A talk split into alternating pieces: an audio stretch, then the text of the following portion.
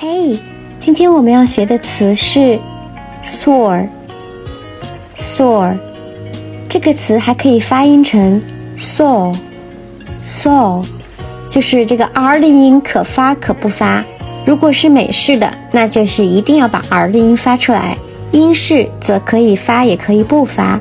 soar 这个词通常是跟数字相搭配，比如说数字的猛涨、飙升、高涨。都可以用 soar 去表示。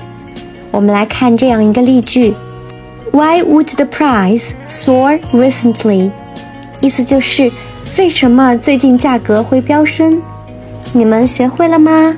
关注 Sherry 国际商学院，一起学习商务英语哦。